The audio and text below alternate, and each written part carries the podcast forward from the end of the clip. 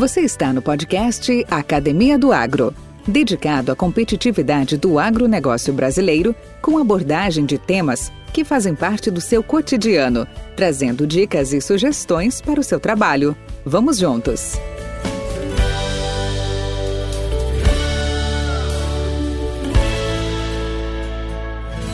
Olá, olá, caros ouvintes do podcast Academia do Agro. Aqui estamos novamente, como toda terça-feira, religiosamente trazendo aí um assunto novo, um assunto interessante. E hoje nosso assunto vai girar em cima de pecuária. Hoje nós temos aqui um, um tema bastante interessante, um evento que já está acontecendo, já está rodando esse país, esse mundão de Deus que é o Brasil. E para isso, nós vamos falar muito sobre o Rally da Pecuária, que é a maior expedição técnica privada dedicada a aprofundar conhecimentos sobre a pecuária nacional. Bacana, né?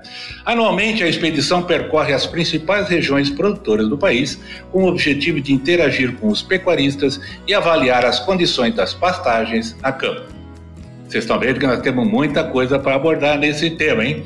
Durante o percurso previamente planejado para cada equipe, os técnicos da expedição visitam aleatoriamente propriedades agrícolas e conduzem entrevistas qualitativas e quantitativas com produtores pecuaristas.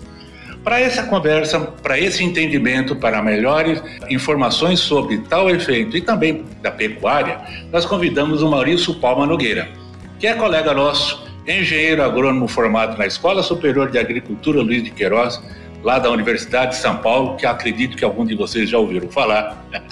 tá? E eu tô com um bicho meu aqui, que é o meu amigo Maurício, que é da turma de 1997, consultor desde 1998 e que acompanha empresas ligadas ao agronegócio e analisa cenários e resultados financeiros nas cadeias produtivas de proteína animal. Esse é o cara, esse é hoje o grande gestor, o grande mentor do Rally da Pecuária, que vai nos contar mais detalhes. Bem-vindo, Maurício, tudo bem? Tudo bem, um prazer estar aí com você, doutor Valdir. Um grande abraço aí para você e para todos. E vamos bater um papo aí sobre esses projetos todos aí, né? Maurício, vamos lá. Onde tudo começou, cara? Conta um pouco sobre você e sua história. Bom, eu nasci em São Paulo, na capital, mas eu sou de família do interior, né? Meus pais estavam morando em São Paulo quando, quando eu nasci. E logo de logo cedo a gente voltou para o interior e eu tive contato com a propriedade da família, né? Uma propriedade leiteira. É, a gente tinha agricultura, né? Então fui pegando gosto pela coisa. Meu pai sempre foi, apesar de meu pai ter sido é, formado em matemática, ele tentou né, entrar em agronomia, meu avô não deixou, meu pai foi até Piracicaba, né? Então cresci com meu pai falando de Exalc para mim, e cresci com contato aí com a fazenda, né? Até, Valdir, uma coisa bem interessante, um ano antes de eu entrar na Exalc, primeiro plantio direto feito em Casa Branca, né, com uma jumilzinha, daquelas que nem cortava palha direito, foi eu que fiz. Na época eu estava no tiro de guerra, fazia o tiro de guerra de madrugada, e logo depois eu ia para a propriedade trabalhar, né? Eu ficava trabalhando, que eu já tinha passado no vestibular no meio do ano, e no final do ano eu prestaria Exalc para tentar ir para Piracicaba, né? É, então esse foi o meu contato com o campo, né? Fiz agronomia, sempre gostei dessa parte de solo, né? Fui estagiário do professor Vitti, eu fui um dos fundadores do GAP, que é um grupo de, de, de pesquisa lá do professor Vitti. Fui coordenador do grupo e comecei a fazer estágio na época também fora da Exalc, é, na, então era FNP ainda, que o Scott era sócio da FNP. Aí eles separaram a sociedade, eu acabei seguindo o caminho com o Scott, né? Passei meus primeiros anos lá dentro.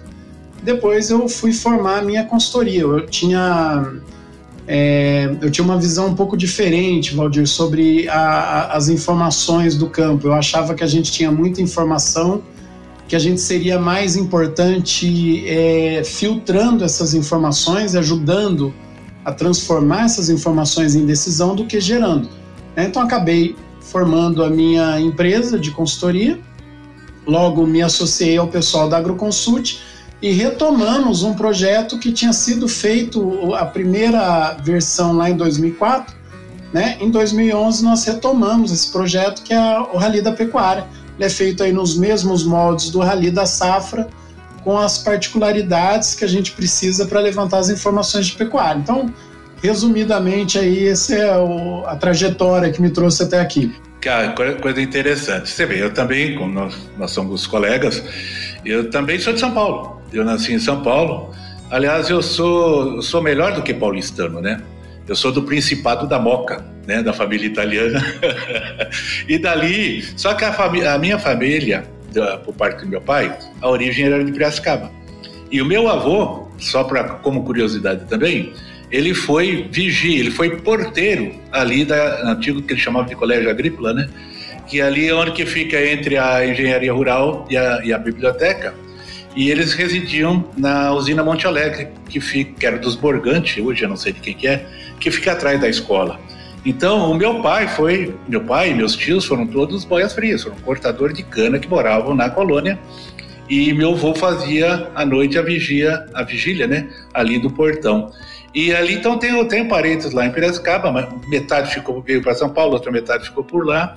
E, e a, uma das dos incentivadores para mim se tornar agrônomo também foi esse apego, né, à região, à escola, à família, né, e que também me levaram a ser engenheiro agrônomo. E hoje a gente está aqui, né, aqui, aqui em Goiânia, aqui em Goiás, fazendo esse trabalho. Podcast Academia do Agro. Cara, é o seguinte, a comunicação do agro com a sociedade, a gente sabe que é um grande desafio. Dentre tantas ações proativas realizadas, nós aqui do podcast Academia do Agro, nós temos buscado aproximar cada vez mais, não só o podcast Academia do Agro, mas também um grupo que nós fazemos parte e outros que não fazem parte, mas hoje nós somos mais de 140, 150 podcasts dedicados ao agro. E particularmente nós temos uma rede chamada Rede Agrocast, que congrega uh, um, 10, 10 podcasts e que tem como missão cada vez mais aproximar o agro junto à comunidade brasileira, principalmente uh, a urbana, né? Para desmistificar, tem muitos mitos, tem muita desinformação, desconhecimento, e ele busca com isso valorizar o que? A pluralidade do setor, motivando e inspirando a todos com depoimentos e trajetórias como a sua de superação e de sucesso. Em sua opinião, como é que a pecuária brasileira tem sido afetada com isso? Quais iniciativas você poderia dizer reforçar e contribuir para a boa reputação do setor pecuário? Bom dia, a pecuária, eu acho que ela é a mais alvejada de todas, né? Nós temos uma história aí de ocupação do território brasileiro que foi feito em cima da pecuária, né? Então pegar até Goiás, que hoje é uma potência, né, agrícola, né, um Mato Grosso, várias regiões do Brasil então, um tempo atrás, você só podia levar a pecuária. Então, a pecuária ocupou um espaço muito grande, criou um rebanho muito grande e ela acabou sendo associada com uma atividade de, de fronteira, né? É, de fato, isso aconteceu no passado, mas hoje não é mais assim. Então, a gente tem um problema muito grande para corrigir, né? para explicar para a sociedade essas questões todas. A pecuária toda hora está apanhando muito. Para a gente, esse, esse é um tema muito sensível, né? Inclusive, do mesmo jeito que é sensível, é a, o tanto que é importante para a gente se comunicar. Então, claro, a gente tem um esforço grande sendo feito pelo setor, por muita gente é, do agro em geral, é, por, por, por empresas mais focadas em pecuária, mas mesmo assim a gente tem uma dificuldade, né? Eu vou até te dar um dado, Valdir, a gente às vezes, como a gente trabalha muito com informação, com, com números, né, às vezes a gente consegue acessar alguns veículos é, de alta penetração. Quando a gente coloca algum texto ali, algum artigo, né, esclarecendo alguns pontos, é, o, o, resultado geralmente é o inverso, porque logo depois nós vamos ter um monte de gente que não entende nada da área, que são filósofos, é, historiadores, geógrafos, jornalistas, né, que não são especializados na área, que vão escrever desmentindo aquilo que a gente conseguiu colocar. Né? Então é um trabalho muito grande, muito é, árduo que a gente tem que fazer pela frente, tem que ser feito, não, não podemos é, desistir e não podemos também adotar uma postura que tem sido muito comum na pecuária, Valdir, que é assim uma, uma, uma postura meio de coice, né? Eu vou começar a, a ser bruto ou bater nas pessoas que batem na pecuária. nós temos que entender que nós estamos lidando com preconceitos. Preconceitos a gente só corrige com educação, com informação. Então a gente tem que ser calmo, né? tem que é, tentar chegar próximo desse pessoal que a gente ainda não conseguiu comunicar direito. E nesse passo, nesse, nesse processo, acho que a gente tem já um, um grande parceiro, né? que é justamente a agricultura. Agricultura que tem é, um aporte tecnológico altíssimo, né? O exemplo da agricultura brasileira é, para o mundo todo nos ajuda a, a, acessar essa, essa sociedade que a gente quer se comunicar melhor. Então, para a gente, isso é muito importante. Iniciativas como a sua, iniciativas é, como os canais especializados, jornalistas, né? A gente tem aí um grupo que a gente não participa porque nós não somos jornalistas, mas os jornalistas do agro criaram um grupo para é, para comunicar o setor, os jornalistas urbanos, para melhorar um pouquinho né, esse fluxo de informação da nossa área para a área urbana. Tudo, tudo são iniciativas que a gente tem que aplaudir. Acho que devagar a gente vai conseguir vencer esse preconceito todo, mas o trabalho é árduo. Para a gente ainda da pecuária é um pianão pesado ele tá carregando o piano, o pianista e a cozinha toda junto em cima, né? Sem dúvida, Maurício. Nutriceller Soluções Nutricionais. A linha mais completa de fertilizantes convencionais para o país.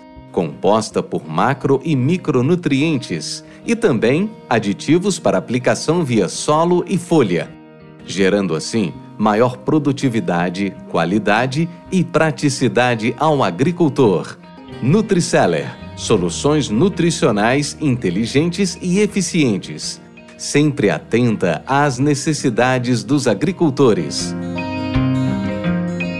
Eu gostaria de falar um pouco da Atenagro, que é a empresa a qual que você eh, representa tão bem, essa organização que você tão bem representa, sua visão, missão, valores. Como é que estamos na foto? Conta um pouco para nós da Atenagro. A Atenagro é uma empresa que vai fazer 10 anos no ano que vem, né? Ela já vem de uma fusão lá atrás da Agroconsult com a Bigma, né? A Bigma Consultoria é a empresa que eu criei é, em 2008. Né? Então, lá em 2013 a gente fez essa fusão criou, no primeiro momento chamava Agroconsult Pecuária, que depois se transformou em Atenagro. Né? E a Atenagro ela é focada é, justamente em trabalhar as informações e tanto as oficiais como aquelas que a gente busca a campo através do Rally da Pecuária ou outras iniciativas que a gente tem, em transformar essas informações em inteligência de mercado.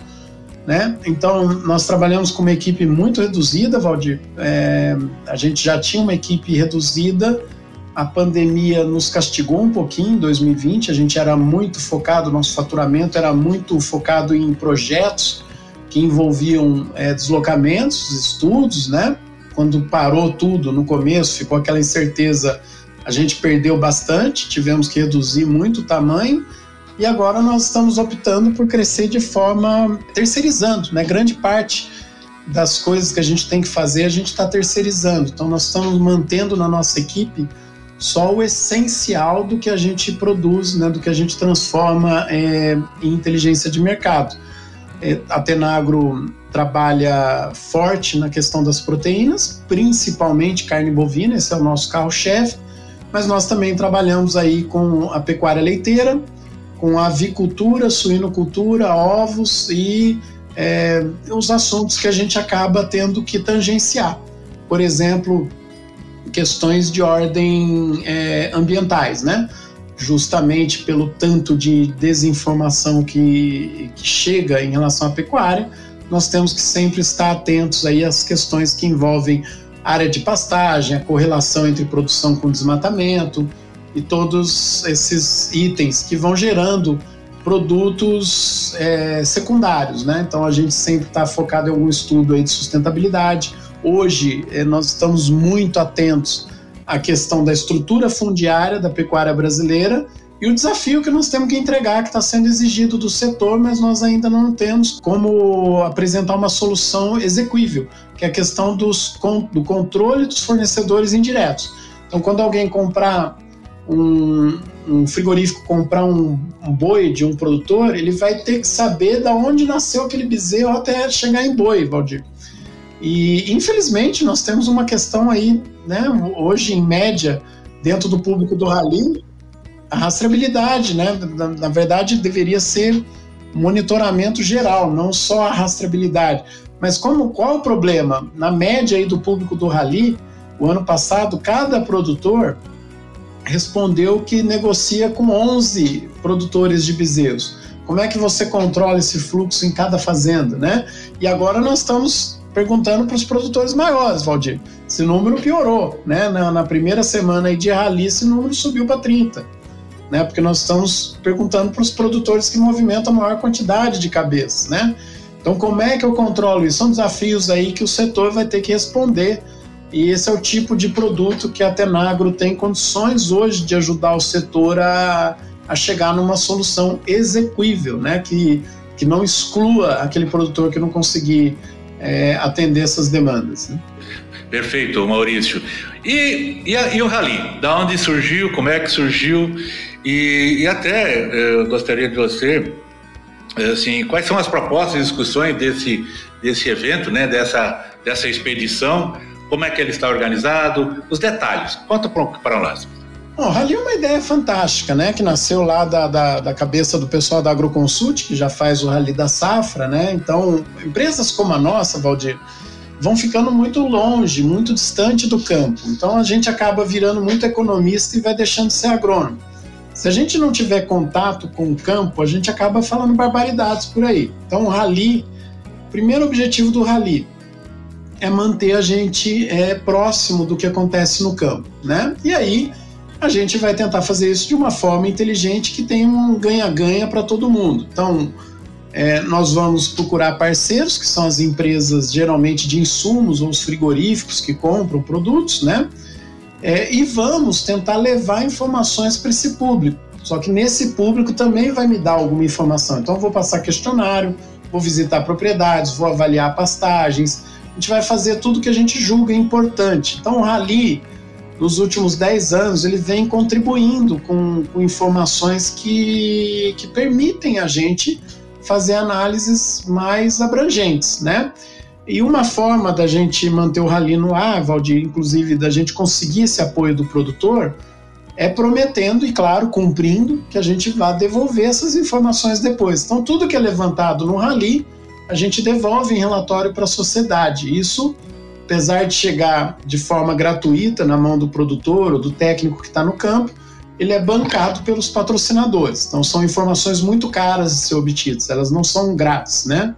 Elas são caras. Só que os patrocinadores topam entrar no projeto e democratizar isso depois, né? E aí a gente vai levantando pontos é, que a gente julga essenciais. Então nós conseguimos já identificar a curva de degradação das pastagens, nós conseguimos identificar o comportamento dos produtores em questões de nutrição, questões de condução de pasto, as tendências né, para integração lavoura e pecuária, adubação de pastagem, controle de invasoras, né, assim como desafios que a gente ia ter. Até, Valdir, justamente por conhecer como é, é o comportamento do produtor, a gente começa a ter um pouco mais de segurança de trabalhar informações oficiais. Então, eu não sei se, se você acompanhou, é, mas a Tenagro, junto lá com a BIEC, né, é, bolou uma metodologia de acompanhar o rebanho brasileiro em cima de informações oficiais. Então, nós não estamos gerando número a Tenagro, nós estamos usando informações oficiais de uma forma que a gente aprendeu com os produtores, né? aprendeu perguntando para os produtores, o pecuarista respondendo para a gente, ó, a gente faz assim, faz desse jeito.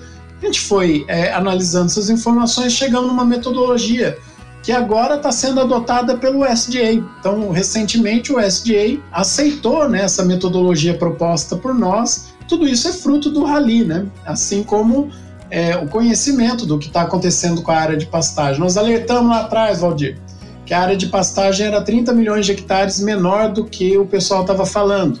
Né? Por quê? Porque nós cruzamos as informações oficiais com o que a gente observa a campo no Rally. E agora vem os estudos, inclusive estudos aí de Goiás, né? É, que chegaram à conclusão que a gente estava certo. Quer dizer, nós estamos antecipando algumas coisas, não porque a gente é especial, porque a gente está indo ouvir o produtor no campo, né? Isso falta muito nas empresas como a nossa, ouvir o que o pessoal que está no campo, lá no, no, no dia a dia, tem para dizer, né? Essa é a função aí do Rally. E claro, eu fico bem animado aí com as conquistas que a gente está conseguindo obter, né? E inclusive planejando várias outras aí para os próximos anos, né? Podcast Academia do Agro. Maurício, é, você já deve estar acostumado, já deve ter passado por isso ou passa por isso. Nas apresentações executivas, corporativas, nós temos o que eles chamam de sumário executivo. Ou seja, num slide só, num, num, num template só, você resume o histórico, a evolução, as conquistas e os obstáculos passados. Faz isso para nós em relação ao rally. Conta um pouco dessa evolução. Faça um sumário executivo, por favor. Bom, a primeira coisa que veio na cabeça, essa pergunta é dura. Hein? A primeira coisa que veio na cabeça, Valdir, é que a gente identificou é, que, que, existe uma curva, uma cabeça, né, uma, uma ponta na pecuária, né? O pessoal que está na frente, eles estão crescendo a, a, uma média de 5% aí o nível de produtividade por ano, enquanto a média nacional cresce a 2%. Esse é um dos pontos que nós estamos chamando atenção aí nos últimos seis anos de rally, quer dizer, no meio, né, tem 10 anos a partir do meio da expedição, a gente já começou a, a identificar que existe uma força muito grande concentrando o mercado. Né? Então, nós estamos há muito tempo alertando que aquele produtor que não der os passos tecnológicos necessários, ele vai acabar ficando de fora. E ficando de fora, é, é, ficar de fora é isso mesmo, é ficar de fora, ele vai ser excluído, ele não vai conseguir acompanhar. Né? Então, se eu pudesse é, definir o que é o principal do rally foi juntar tudo que a gente conseguiu até agora para é, desenhar essa curva de aumento de produtividade. Isso, inclusive, me responde esse obstáculo que você está colocando para frente. Nós identificamos que se não houver nenhum absurdo de ordem macroeconômica, né, isso está em discussão, infelizmente, tem hora que algum gênio coloca alguma coisa na cabeça e é difícil tirar, né? Mas se não houver nenhuma medida que atrapalhe essa, esse estímulo que está tendo, o nível de investimento nos próximos 10 anos é, em produtividade na pecuária vai ser duas vezes e meia, três vezes maior do que foi nos últimos 10 anos, em aumento de produtividade. Né? Isso é, inclusive, esse é o principal tema que nós estamos discutindo no Rally desse ano. Perfeito. E, uh, e, quantos, assim, o Rally começou há, há seis, sete anos, como você comentou, né? 2015, foi isso? 2011. 2011 dizer, nós tivemos a primeira edição lá em 2004, okay. feita inclusive por outros exalquianos, de uma empresa é, maravilhosa aí, que é a MB Agro, que fez junto lá com a Agroconsult. Só que na época não, não, não tinha experiência do Rally da Safra para a gente usar é, para adaptar o Rally da Pecuária. Então ele ficou meio estagnado aí até 2011. Aí tá. eu fui lá e retomamos o projeto. Perfeito. Então, quando vocês iniciaram de uma forma mais consistente o Rally, você, uh, em termos de números, uh, quem vocês visitaram, quantos produtores vocês visitaram, ou propriedades, ou hectares monitorados, estados visitados, e hoje, como é que está essa, essa, é, esse desenho? Em média, a gente visita aí em torno de 90 propriedades por edição, é, Valdir, e a gente entrevista aí é, 300 a 400 produtores. Em 2021 perdemos um pouquinho, porque foi todo online, né? É, esse ano, que a gente vai ficar mais tempo no campo, a gente espera aumentar essa abrangência. Por ano, o impacto aí do rally é mais ou menos aí em torno de 2, 3 milhões de hectares, que vão ser aí em torno de 4 milhões, 4 milhões e meio de cabeças. Isso é o que a gente consegue impactar em cada edição é, em contato, né? Só que nós guardamos esses dados, guardamos esses contatos. Então hoje nós temos um banco de dados aí de, de, de troca de e-mail e de comunicação via redes sociais que a gente espera atingir em torno de 22, é, 23 mil pessoas, produtores e técnicos, né? E aí, claro, se a gente considerar que nós estamos armazenando, a hora que a gente soma todo mundo que já respondeu de alguma forma o questionário do Rally, nós estamos falando aí de 20 milhões de cabeças, mais ou menos, que a gente pode acessar é, com essas informações. Claro, isso que a gente consegue medir, né?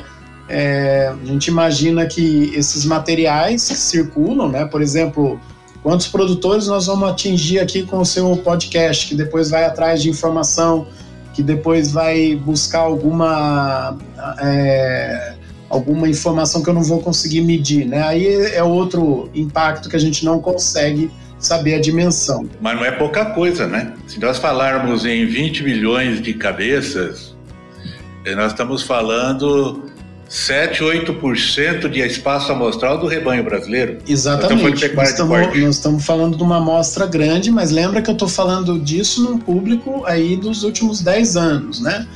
É, a pecuária Perfeito. Ela é muito perfeito. frustrante, Valdir, porque a gente anda que nem um louco, né? E não, não vê tudo, porque ela está em todo lugar, né? A gente não tem uma área de concentração. Nós não podemos contar com algumas ferramentas, né? As estatísticas de pecuária são muito falhas, as de agricultura já são melhores. Só que a gente não pode desistir, né? Nós não podemos ir lá e falar assim: nossa, o troço é difícil, eu não vou fazer. Né? Nós temos que começar, o trabalho de formiguinha. Imagina o primeiro ano, tanto que foi frustrante. Na hora que acabou, deu vontade de chorar, né? Fala, puxa vida, andei que não louco aí, é, 80 dias no campo e não consegui fazer nada, né? Atingi lá um milhão e meio de hectares, né? Só que a hora que você vai trabalhando com método, né? Repetindo, com resiliência, trazendo informações, a gente vai vendo as conquistas chegarem. Né? E hoje o que eu mais tenho orgulho, Valdir, do Rally é a confiança que o público tem na gente. Quando a gente vai lá e fala assim, o teu questionário vai ficar em sigilo, eu não vou passar para ninguém. Ele confia e preenche, né? E eu também tenho que devolver isso, né? É, esse ano é a primeira vez que nós estamos falando em palestra de projeção de preços, né? Isso é muito delicado para uma empresa de consultoria, Valdir. A gente fala geralmente em reuniões de consultoria você fala em projeções, porque o cara está pagando, né? Ele sabe do que se trata. E nós estamos levando isso para as reuniões do Rally, porque a gente confia que o produtor vai entender o que é projeção e não vai confundir com previsão que não existe. Né? Previsões não existem, projeções existem, só que elas mudam. Né? A dificuldade das previsões em relação a commodities, preço, precificação, é, é, qual a bola de cristal que você vai utilizar e qual a cartomante que você vai consultar. É muito difícil, realmente. Uma vez eu li um estudo europeu que falava assim: é, é mais fácil um macaco acertar dardo num alvo do que um, um economista acertar uma previsão. Né? Então ele estava é falando verdade. da necessidade das projeções, que elas têm que ser alteradas. À medida que você vai aceitando alterar o que você projetou, aí você acerta, claro, né? Você está toda hora colocando variáveis novas, né? É verdade. Mas é aí verdade. sim a gente tem que trabalhar com esse cuidado com o público, né?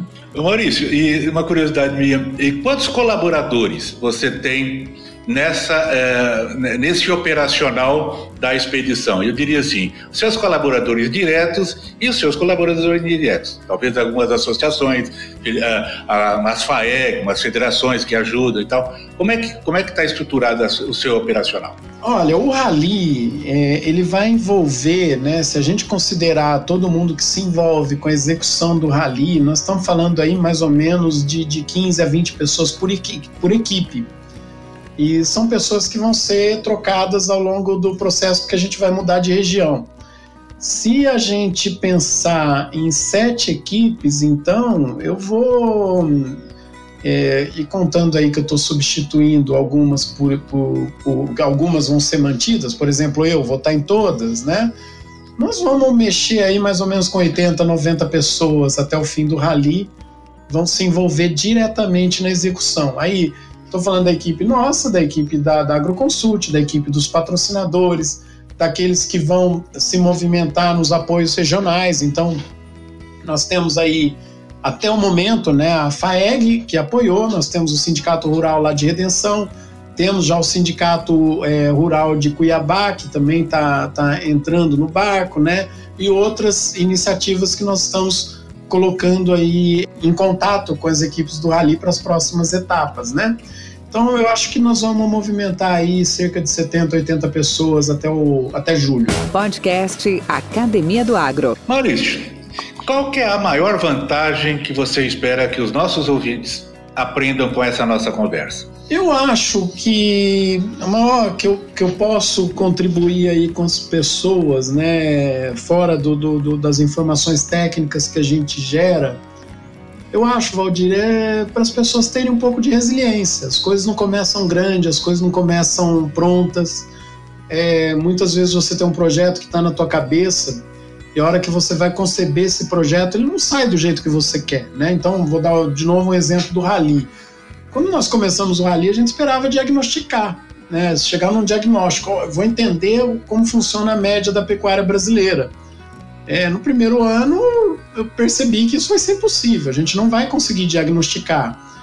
Então, nossa, é, vamos jogar fora, né? Tudo que você pensou em fazer não vai ser possível fazer. Não, nós mudamos a concepção do projeto e focamos em identificar tendência, que inclusive é uma resposta mais importante para o setor.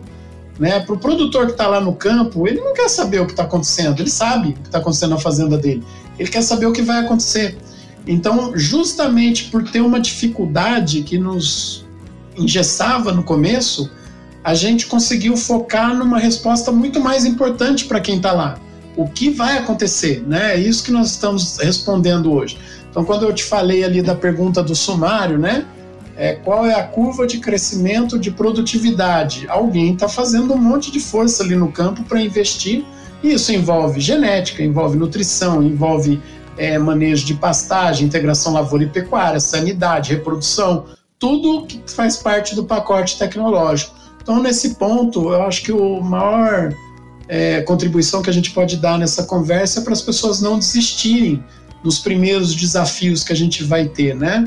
É, os primeiros desafios são assustadores. Né? A gente tem que levantar a cabeça e manter a resiliência. Maurício, essa pergunta não é pegadinha, tá? Mas ela, acho que ela vai fazer você pensar. Qual que você acha que é o maior desafio para a pecuária? Genética, nutrição, tributário ou gestão? Gestão. Gestão. Gestão eu acho que é onde a gente fura tudo, viu, Valdir? Inclusive, a maior parte é, dos fiascos que a gente vê a campo, né? Então, infelizmente, a gente toda hora é, esbarra em algum caso que a gente sempre fica triste, né? Puxa, fui lá, fiz tudo que vocês falam, fiz tudo que os professores falam e quebrei a cara. É, não é por causa da tecnologia, foi por causa de gestão. Então, toda vez que você aumenta o teu portfólio tecnológico da propriedade, o teu nível gerencial vai ser mais exigido. É, se você não melhorar esse nível gerencial, você aumentou muito os riscos da sua fazenda sem é, administrá-lo, né? Então é aí que vai aparecer as frustrações. E o produtor, Valdir, ele tira de letra a parte genética, a parte de nutrição, a parte de, de, de condução das pastagens. A gente vai lá como técnico, explica alguma coisa para ele voltar uma semana lá, ele está te dando aula, né? Porque ele é muito bom, ele é muito hábil, né? O produtor e a equipe dele. Agora, a parte de gestão a gente deixa a desejar. E antes que a gente saia aí crucificando o pecuarista, isso é um mal do brasileiro, né? Não é um mal do pecuarista, isso é um mal do brasileiro. Né? O brasileiro é péssimo de gestão, nós estamos aí vendo. Estamos discutindo se pode ou não furar o teto de gasto, Valdir, pelo amor de Deus, né? É... Aliás, se você tiver que explicar isso para alguém, é porque não adianta explicar, né? Não vai adiantar explicar que isso é importante a gente manter, né? Então a gestão não é nosso forte. Não precisa, nem precisa desenhar, né, para o cara tempo, entender. Né? É verdade. Cara, e aí? O que te deixa empolgado com a sua atividade hoje? Quais os planos e próximos passos? Oh, o que me deixa empolgado, eu vou, vou te responder de outra forma. O que não me empolga é saber que eu não tenho horas no dia para fazer mais do que eu gostaria de fazer. É, ou tempo de vida, né? A gente, infelizmente, eu acho que a nossa atividade, né, ter escolhido agronomia para mim foi um dos maiores acertos da minha vida, se não o maior. Né? Eu acho que a gente está numa atividade extremamente empolgante, maravilhosa, que a gente vai conhecer gente fantástica no Brasil inteiro, né? de qualquer nível que a gente fala, nós estamos sempre lidando com gente muito boa. Então isso me empolga muito, né? Me empolga muito saber que a gente tem que, como trazer ciência é, de fato, não é aquela ciência da, da, da, da, da garganta, do discurso, né? É aplicada mesmo, né? E a hora que a gente pega o que nós construímos no Brasil, Valdir, o tanto que a humanidade deve a, ao produtor, à indústria, ao pesquisador brasileiro, pelas soluções que nós estamos trazendo para o mundo, acho isso maravilhoso. Nós estamos todo mundo nesse barco, né? É, então isso me empolga muito. Esqueci a segunda pergunta. Isso me deixa muito motivado. Não, né? E os planos, os próximos passos? Ah, os planos. É. Os planos é continuar nisso, né? Os planos é crescer. A gente até nós queremos aumentar muito, nós criamos é, um modelo diferente aí no, no Rally desse ano para facilitar a entrada de novos parceiros. Eu quero que venha mais gente, então a gente pegou, infelizmente, né, no, no mercado hoje, nós estamos vivendo uma incerteza muito grande, muita gente frustrada, preocupada e com o pé no breque, né? Não é que tirou do acelerador nessa reta final do ano, puseram o pé no freio de medo. Eu acho que isso vai mudar. Né? Então nós temos que deixar a porta aberta para que entre mais parceiros. A nossa vontade é crescer. Então toda vez que eu tiver recurso, eu vou aumentar o projeto, vou aumentar a presença no campo. E nós já temos até uma novidade que está engatilhada aí. Né? Nós compramos dessa vez os veículos do Ali e esses veículos vão ficar parados. Então eu vou uma, uma vez por mês a campo, esse veículo vai ficar parado lá. Por quê? Porque eu quero encher esse veículo de gente para tocar outros projetos, inclusive um que nós já estamos começando a vender, que é um projeto de carbono, que é ir nos pastos e medir quanto que tem de carbono naqueles Bacana. pastos em diferentes situações, né? Claro, preciso de recursos para isso, que eu preciso colocar gente, equipamento, né, análise, mas a estrutura já está montada e está montada é, na mesma cela do rally da pecuária, né, para a gente expandir. Então, perspectiva nossa grande aí. No ano que vem nós vamos vir com bastante novidade. E Maurício, e daí? Um conselho para os nossos colegas do agro. Não percam a esperança. A gente está muito nervoso, a gente está muito chateado com muita coisa que aconteceu, né?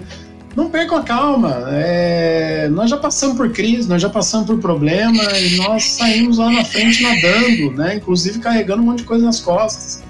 A gente não pode parar de trabalhar. Quando a gente fala que o agro não para, isso não é uma brincadeira, né? A gente tem que levar a sério porque a gente mexe com biologia e depende do clima, então o timing nosso é, é aquele. Nós não podemos, ah, vamos deixar para mês que vem. Não tem o um mês que vem, né? Nós temos que fazer agora. Então, não percam a, a, calma e, como diz lá o Caio Coppola, né? Não percam a esperança no Brasil. É, eu acho que a gente não pode perder esperança. Se a gente perder a esperança, a gente para de trabalhar. Se a gente parar de trabalhar, a gente não constrói. Né? Então, por mais que o tempo seja assustador, que a gente esteja de fato incomodado e estamos com razão, né, nós não podemos parar de fazer o que a gente sabe fazer, que é trabalhar. Maurício, bom, fica já meu convite para eh, você retornar ao nosso podcast na brevidade na brevidade necessária que, que acontecer, trazendo um pouco desses resultados, trazendo um pouco dessa, dessa visão desse, dos, uh, dos objetivos atingidos aí pela, pelo Rally da Pecuária. É, fica também extenso o convite, que essa aqui é uma arena aberta, sempre a qualquer momento estaremos à sua disposição. E você passando por Goiânia, ou aqui pela região de Goiás, vamos tomar café junto. Estamos aqui à sua disposição também. É, a gente é, ver ao vivo em cores, né? O colega e batemos um papo também tão agradável como foi esse. Pessoal, conversamos aqui com o diretor da Atenagro, responsável pelo rally da pecuária, que está agora, essa expedição está em plena em pleno andamento. E, é, a Atenag é uma consultoria especializada em proteína animal e o Maurício Palma, que é engenheiro agrônomo da Exalc, esteve com a gente aqui então trazendo um pouco dessas informações, trazendo um pouco desses cenários, desses resultados nessa cadeia produtiva tão importante que é da proteína animal. Obrigado, Maurício. Eu que agradeço, Valdir, é um prazer e vou cobrar esse convite aí. Com certeza nós vamos tomar um cafezinho junto aí em Goiânia. Estou esperando. Um abraço. Um abração. Esse podcast faz parte da rede Agrocast, a primeira e maior rede de podcasts do agro do Brasil. Acesse www.redeagrocast.com.br. Com temas expressivos e dinâmicos, esse intercâmbio semanal visa oferecer um melhor desenvolvimento em suas habilidades profissionais e nas atividades e práticas do seu cotidiano.